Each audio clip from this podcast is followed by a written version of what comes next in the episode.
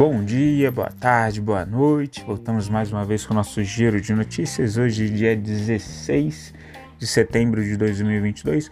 Lembrando que as notícias aqui veiculadas não são recomendação de compra, de venda análise, mas notícias disponibilizadas pela grande mídia.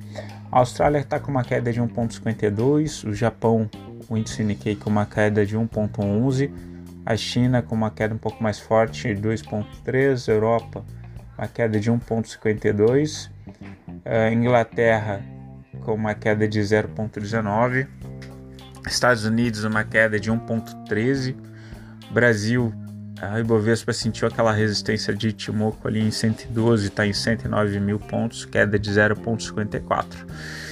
O dólar ele se recupera um pouco, né? Aquele movimento ah, mais de correção. O dólar está em R$ 5,24 tá em, teve uma alta ali de 0,02. Em relação às criptos, a Bitcoin continua aquele mesmo cenário, né? De, de o que acontece, né? Com, com o aumento de taxa de juros, perspectiva de aumento de taxa de juros nos Estados Unidos e Europa, o pessoal sai de tudo que é mais especulativo e corre para os ativos de maior segurança. Então, empresas de tecnologia e cripto geralmente vêm sofrendo. Bitcoin teve então uma queda com 0,21, está em 19.661 e o Ethereum uma queda de 1,48, está em 1.450 dólares. Em relação às commodities, o petróleo Brent, que é referência para a Petrobras, ele vem naquela tendência de baixa, né, zigue-zague descendente, teve uma queda de 0,63 agora, está em R$ 90,27. Por que, que o petróleo está caindo? Isso deve afetar o resultado do terceiro TRI das empresas do segmento, tá? É muito em função da diminuição da demanda global. Né? Por mais que a gente tenha corte de, de fornecimento de, de petróleo ali entre, China, entre Rússia e Europa, a gente também tem pessoas, os países consumindo menos né, por causa dessa desaceleração econômica. Você aumenta a taxa de juros, aí você desestimula a economia, você desestimula o consumo, as pessoas não vão financiar porque os juros ficaram mais caros. Aí você tem a desaceleração econômica e eventualmente vai aumentar o desemprego. Né? Então o pessoal projeta isso e aí o petróleo vai ficando mais barato. Tá?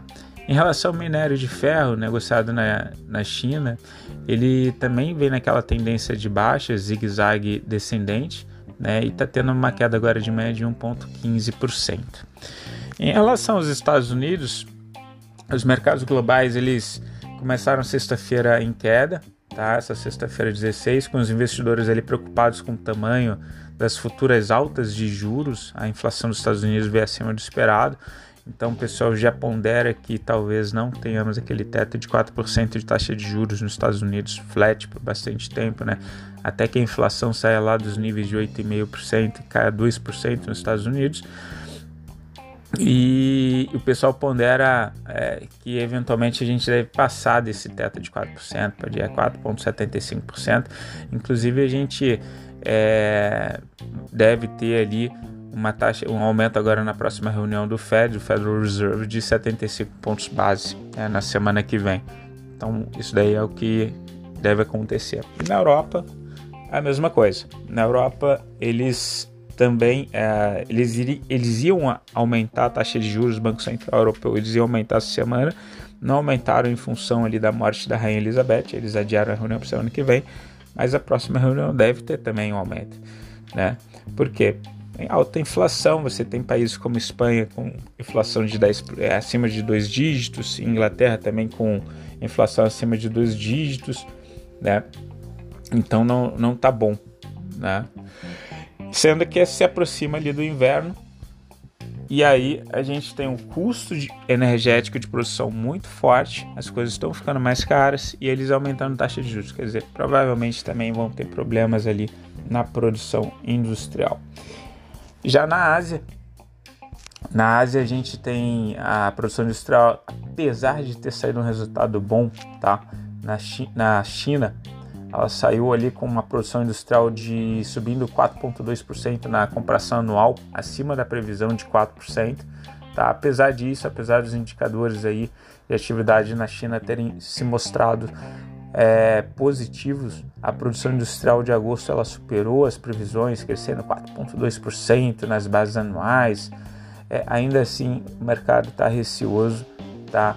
É, e a gente vê, por exemplo, a Ásia lá, o índice Nikkei do Japão caiu 1,11, é, COSP na Coreia caiu 0,79, Taiwan caindo 0,74, quer dizer, é, pessoal receoso do quão eficaz vai ser aquela campanha lá de, do governo chinês de, de injetar 145 bi na economia e fomentar a economia deles, tá?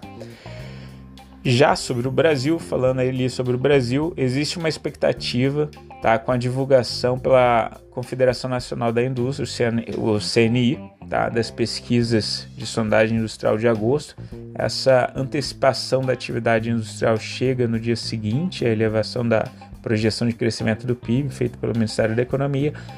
Então a gente tem um cenário oposto né, do que está acontecendo com, com o resto do mundo. Tá? Isso daí pode evitar que a gente tenha quedas muito fortes na bolsa. A gente vai ver inclusive a posição dos estrangeiros em relação a isso. Mas se a gente pega os números, ó, a taxa de desemprego do Brasil caiu de 9,3 para 9,1, a inflação saiu de 10,07 e foi para 8,73, né? Nesse cenário, é, a gente está vendo o Brasil como algo atrativo, né? algo, algo interessante.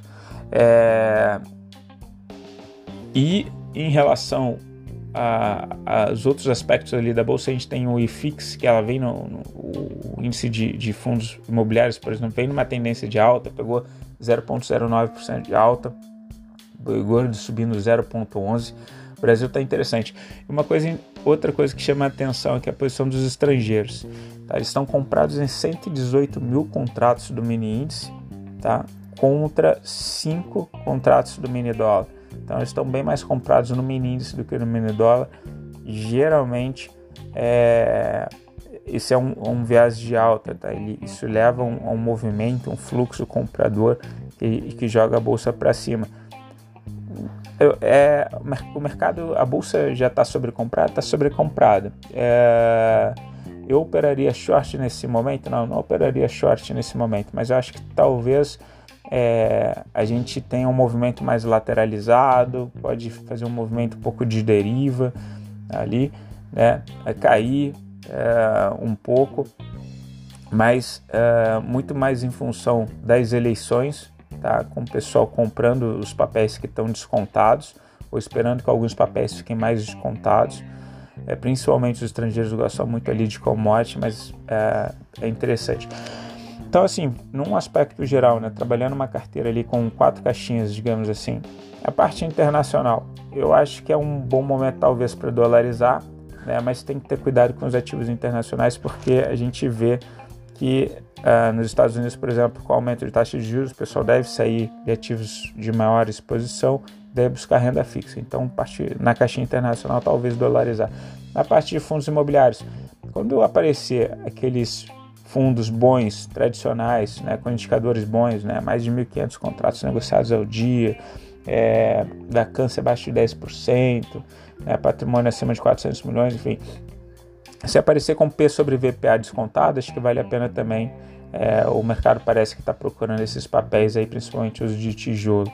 Na parte de ações, talvez tenha alguma correção ali para próximo das eleições, né? Então, véspera das eleições pode ser interessante. Vai fazer, acho que vai fazer um movimento de deriva, um movimento lateralizado caindo levemente até lá. Tá? Mas bons papéis descontados, o mundo está vendo isso, tanto é que o, mini contrato mostra isso. Né?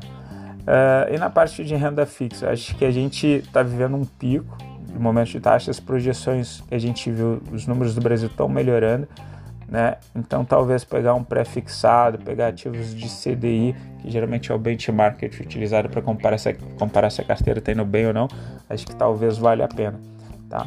Pessoal, fico por aqui, desejo vocês um excelente resto, de, um excelente fim de semana, né? É, qualquer coisa entre em contato, tá bom? Beijos, tchau, fui.